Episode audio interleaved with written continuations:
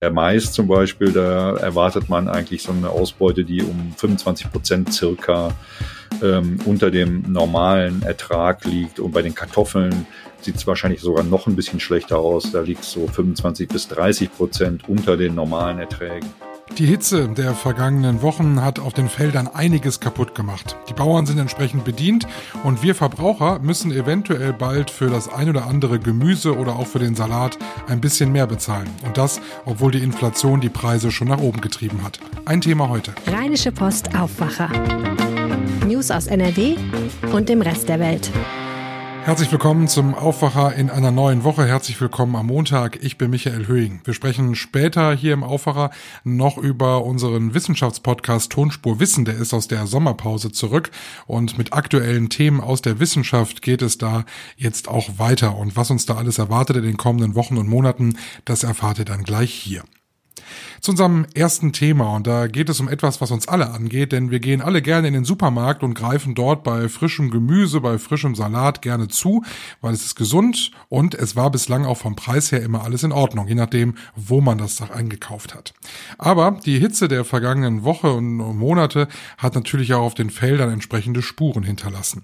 Die Weizenernte, die sieht noch so ganz in Ordnung aus, aber sobald wir an so Sachen kommen wie Salat, da wird es verdammt eng. Darüber spreche ich jetzt mit mit Jörg Isringhaus. Der hat sich mit Landwirten unterhalten. Hallo Jörg. Hallo. Wie sieht denn die Ernte 2022 denn so im Schnitt aus? Da gibt's ja schon einiges, was man weiß. Ja, es gibt zumindest Prognosen. Noch ist die Ernte ja nicht komplett eingefahren, aber wie es so aussieht, ist es so, was das Getreide angeht, äh, generell ganz gut. Also ein bisschen besser. Zwar nicht so ganz so gut wie im mehrjährigen Durchschnitt, ähm, aber schon gut. Aber allerdings äh, haben einzelne Früchte auch Rückgänge zu vermelden. Der Mais zum Beispiel, da erwartet man eigentlich so eine Ausbeute, die um 25 Prozent circa ähm, unter dem normalen Ertrag liegt. Und bei den Kartoffeln sieht es wahrscheinlich sogar noch ein bisschen schlechter aus. Da liegt so 25 bis 30 Prozent unter den normalen Erträgen. Es gibt ja ähm, dann auch Sachen, die äh, angebaut werden und geerntet werden, die relativ viel Wasser brauchen. Nehmen wir mal als Beispiel mal einen Salat. Äh, der besteht ja eigentlich nur aus Wasser und wir, davon hatten wir in den vergangenen Wochen ja auch viel zu wenig. Wie sieht es da aus? Ja, schlecht, muss man sagen. Also man kann vielleicht noch nicht von einer Salatkrise sprechen, aber die Salatbauern haben das in diesem Jahr deutlich gemerkt, dass es viel zu wenig geregnet hat. Also zumindest bei uns, aber eigentlich auch in der Fläche. Ähm, ich habe mit einem Salatbauern gesprochen und der sagt, er geht davon aus, dass er rund 25 Prozent äh, weniger Ertrag hat in diesem Jahr. Und das ähm, konnte er auch durch äh, Beregnung und ähnliches konnte er das nicht auffangen, weil das auch mit der Beregnung Grenzen hat und auch, dass, dass der Boden zum Teil das Wasser ja gar nicht mehr aufnehmen kann, weil er einfach zu trocken ist. Ist es jetzt auch, es hat ja jetzt die letzten Tage so ein bisschen bei uns geregnet, das bringt dann so gar nichts mehr, ne? Das äh, regnet dann zwar, aber das hat dann keinen nachträglichen Erfolg, oder? Ja, also äh, es gibt ja verschiedene Salatkulturen. Er sagt ja zwar, die Probleme haben eigentlich, gibt es durch alle Salatkulturen hinweg, hat aber auch gesagt, dass die Probleme jetzt abnehmen könnten in den Oktober hinein, wenn die Witterung sich verändert. Also wenn es jetzt bei diesem feuchteren Klima bleibt, äh, so wie wir es jetzt in den Tagen erlebt haben, könnte ich mir vorstellen, dass sich die Situation dann noch etwas verbessert. Dann gibt es ein weiteres Problem, wo einige Bauern mit zu kämpfen haben, und das ist Schwarzfäule. Was ist das? Schwarzfäule ist ein Pilz, der, der den Salat befällt und äh, dadurch äh, werden die Blätter faul, vertrocknen.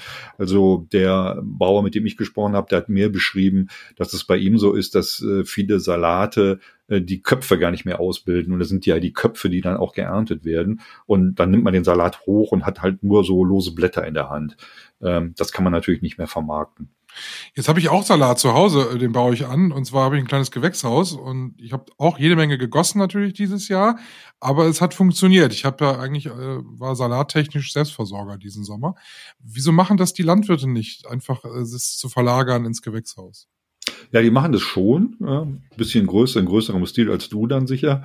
Und äh, der Salatbauer, mit dem ich gesprochen habe, der hat das auch. Äh, ein großes Gewächshaus, wo er ein sogenanntes hydroponisches System installiert hat. Da schwimmt der Salat sozusagen im Wasser. Aber er sagt, das reicht halt nicht aus. Das sind nur zehn Prozent äh, seines gesamten Volumens, was er da anbaut. Er ist auf das Freiland angewiesen. Damit macht er sein Geschäft dann letztendlich. Äh, also die Gewächshäuser alleine kann, können das dann nicht rausreißen. Wahrscheinlich werden es mehr ne, in den nächsten Jahren, dann, wenn das Wetter so bleibt, kann ich mir vorstellen zumindest. Könnte sein, das ist natürlich dann auch eine äh, finanzielle Herausforderung für die, für die Landwirte. Die müssen ja dann äh, investieren, aber es stimmt natürlich, die stehen vor großen Herausforderungen. Wenn es so weitergeht mit den trockenen Sommern, äh, müssen sie sich was überlegen. Wie wird es denn dann bei uns ankommen? Also wenn wir jetzt in den Supermarkt gehen die nächsten Wochen, werden wir das dann da schon merken, dass die Ernte hier und da nicht ganz so gut gelaufen sind? Wir können ja beim Salatbeispiel mal bleiben. Ja, es, es kann schon sein. Also ob das jetzt wahnsinnig viel teurer wird, äh, sei mal dahingestellt. Leichte Preissteigerungen sind möglich. Das wird vielleicht auch ein bisschen überlagert momentan durch die Inflation, die ja noch dazukommt und die Produkte ja zusätzlich verteuert. Der äh, Bauer, hm, mit dem ich gesprochen habe, der sagte, ähm, das wird sich wahrscheinlich noch äh, in einem moderaten Rahmen bewegen. Also wir müssen jetzt nicht befürchten, dass der Salat wahnsinnig teuer wird oder dass wir gar keinen Salat mehr bekommen. Also die Rückgänge sind noch verschmerzbar. Nur mehr darf es dann auch nicht werden. Also oder beziehungsweise weniger. Also weniger Salat geerntet werden. Du musst mal sagen, Salat ist jetzt ein Produkt, das kaufst du und verbrauchst es. Wenn wir jetzt nochmal äh, kurz einen Schwenker nochmal zu den Kartoffeln machen, wenn die jetzt unglaublich teuer werden, weil die Ernte nicht so gut war, wie man sich das erhofft hat, da hängt ja ganz viel anderes dran. Ne? Also dann werden Pommes teurer.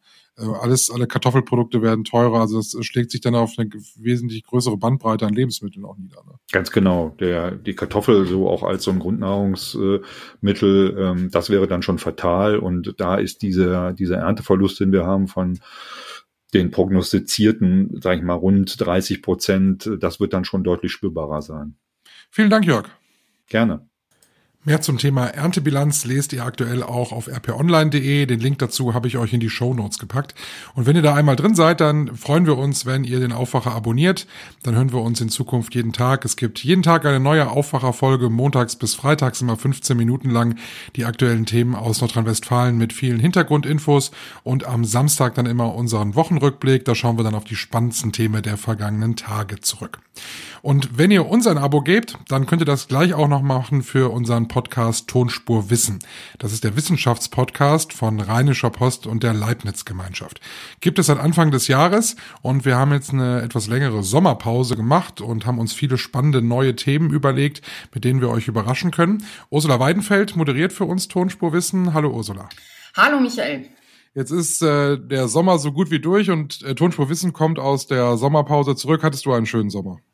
Ich hatte einen super Sommer. Es war ganz toll. Ich war auf der Hochzeit meines Patenkindes und es war ein ganz großes Glück, tolle Feier, tolles Fest und tolle Reise. Und jetzt geht's wieder mit Vollgas äh, in Tonspur Wissen ähm, und es war Vorfreude, glaube ich, ne? Ja, es macht, macht unheimlich Spaß. Also ich finde, das ist äh, eins der schönsten journalistischen Formate, die ich je gemacht habe. Und vor allem, weil du kannst immer das machen, wofür du dich gerade interessierst und worauf du neugierig bist. Und du findest immer coole Gesprächspartner. Das macht wirklich richtig Spaß. Das Schöne an Tonspur Wissen ist ja, dass es wirklich eine riesen Bandbreite ist. Ne? Wir haben äh, im Frühjahr über Dinosaurier gesprochen. Wir haben dann aber auch über christliche Feiertage gesprochen. Wir sprechen über Wirtschaft und Politik. Ähm, wo nimmst du diese Neugier her für diese ganz unterschiedlichen Themen? Ach, ich glaube, die Neugier hat ja eigentlich jeder. Also ich meine, es ist ein ganz großes Glück, das machen zu dürfen. Aber so, du fragst dich ja jeden Tag irgendwas. So, warum ist es eigentlich so? Oder wozu sind eigentlich Affen gut? Oder warum trinken wir Bier? Das, ich, ich, ich finde, man hat jeden Tag Fragen. Und das große Glück für Tonspur Wissen ist, du kannst diese Fragen nicht nur stellen, sondern du kannst sie dir aufschreiben und dann jemanden suchen, der sie dir beantwortet. Und das ist, äh, das ist ein Riesenspaß. Also neugierig bin ich auf alles und ich werde eben dann auch immer schlauer und das ist groß. Was war der größte Aha-Moment äh, im ersten Teil von Tonspurwissen in diesem Jahr?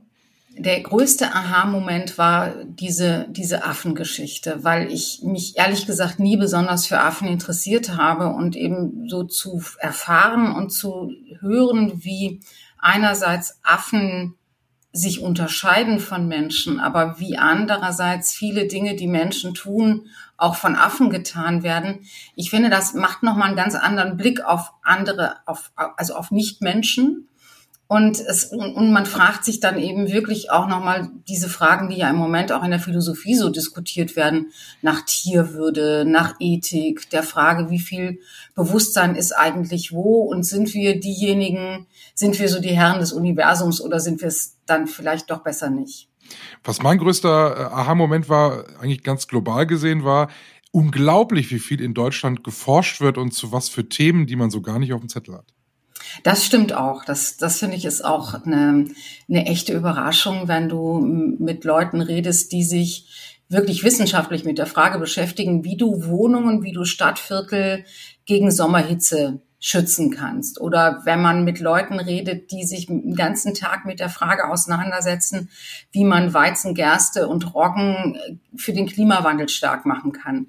Das sind auch, finde ich, also man, ich habe dann immer so das Gefühl, dass man vielleicht zu wenig darüber weiß, um dann auch den richtigen Respekt davor zu haben. Auch finde ich vor allem bei der Corona-Forschung, wenn man sich nochmal so klar macht, dass das eben echt in ganz wenigen Monaten ein Riesenapparat war, der da geforscht hat und der ja auch echt gute Ergebnisse gebracht hat. Da erstarre ich dann doch auch nochmal in Ehrfurcht und freue mich darüber, in so einem Land zu leben, in dem solche Forschungseinrichtungen möglich sind und natürlich auch von uns allen unterhalten und finanziert werden. Jetzt gehen wir ähm, quasi in den Herbst und in den Winter und haben uns überlegt, okay, wir wollen mit Tonspur Wissen ein bisschen aktueller werden, möchten aktuelle Fragen beantworten, die uns jetzt gerade so auf der, auf der Seele liegen. Und unser erstes Thema ist das Thema Waldbrände, weil es ist in diesem Sommer ja allgegenwärtig. Das hat dich auch bewegt. Ja, total. Und vor allem, weil ja der Sommer ganz offensichtlich für den Wald noch nicht vorbei ist. In dieser Woche brennt es eben im Harz am Brocken und ähm, es wird auch noch weiter brennen, wenn es trocken bleibt und in den nächsten Jahren auch. Und die Frage, warum ist es so? Warum sind diese Waldbrände oder hat man nur den Eindruck, dass es viel mehr gibt und dass die viel schlimmer sind als früher oder ist es tatsächlich so? Was kann man dagegen machen und was muss man vielleicht auch in Kauf nehmen. Darüber habe ich äh, in dieser Woche gesprochen mit Frau Königke vom Potsdam Institut für Klimafolgenforschung. Die macht Erdsystemforschung. Wusste ich auch vorher nicht, dass es sowas ja, gibt. Stimmt. Und äh, das ist eben auch super spannend zu hören. Einmal, was ist das, was da passiert und auch warum forstet man gar nicht überall auf. Ich frage mich ja immer, wenn ich durch den Harz fahre, was ich öfter tue, warum guckt man immer auf diese Stiele von äh, Borkenkäferholz oder, oder von verbrannten Tannen. Warum lässt man das stehen? Und das erklärt Frau König. Und das ist wirklich äh, spannend, interessant. Macht dir das Sorgen, die Folgen des Klimawandels? Ja, immer mehr, natürlich. Ich meine, das betrifft ja alle, dass man sich auf der einen Seite fragt, äh, wie, wie geht es noch weiter, wenn es noch wärmer wird. Auf der anderen Seite finde ich halt, wenn man dann guckt, was alles geforscht wird und was schon gemacht wird, dann macht es einem Sorge. Auf der anderen Seite aber auch so ein bisschen Optimismus, weil man das Gefühl hat, es gibt doch irgendwie viele Möglichkeiten und viele Stellschrauben, sich damit auseinanderzusetzen und da was besser zu machen in Zukunft oder was anders zu machen. Insofern bin ich nicht verzweifelt, aber besorgt ist, glaube ich, im Moment ja jeder. Was werden die nächsten Themen sein? Worauf können wir uns freuen? Also ich würde wahnsinnig gerne, wenn das hinhaut, in dieser Woche was machen zum Thema Begräbnis, Königshäuser und mhm. die Frage, warum äh, braucht man eigentlich so, so einen Aufwand, also so, so, so auch emotionalen Aufwand, einen rituellen Aufwand, um eine Thronfolge, die ja eigentlich keinerlei politische Bedeutung mehr hat, ähm, ins Werk zu setzen. Das würde ich wahnsinnig gerne machen. Ich bin noch nicht ganz sicher, ob wir es hinkriegen.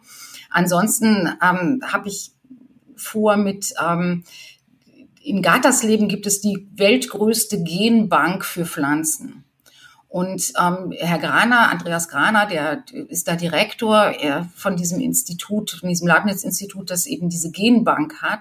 Der forscht, äh, jetzt ist mir hier gerade mein Meinzelmännchen runtergefallen. Oh ist aber, hat überlebt. Okay, sehr gut. Ähm, der forscht ähm, daran eben, wie man den Gencode von Kulturgetreiden, die bei uns eben auf allen Äckern stehen, an die wir uns alle gewöhnt haben, wie man die Klima, also klimaresistent machen kann, also wie man dafür sorgen kann, dass diese Getreidearten in Zukunft mit weniger Wasser auskommen und mehr Hitze vertragen.